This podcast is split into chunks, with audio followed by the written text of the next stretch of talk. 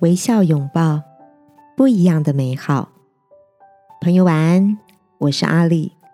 每周三晚上陪你睡前读点书。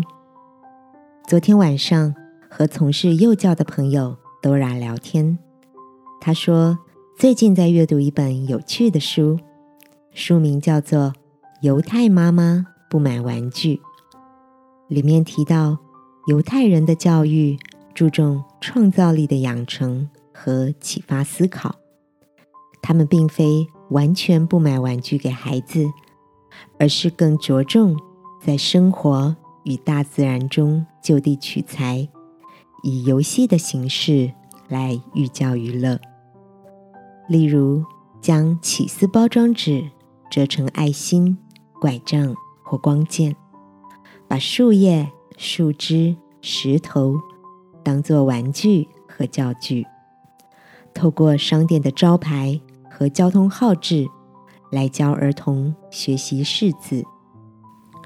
犹太父母认为，快乐的游戏能培养出随时观察环境、找寻机会、发挥创意的人格特质。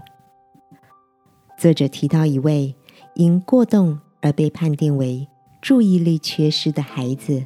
卢卡斯因着母亲对他的信心与鼓励，终究令卢卡斯的钢琴天分与其他优点在学校展露锋芒，使大家看见他充满热情和聪明的一面。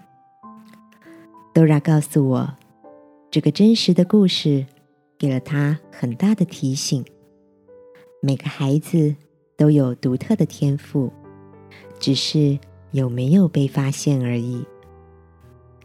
亲爱的，你是不是曾经因着外界的评论而自我否定，甚至失去自信？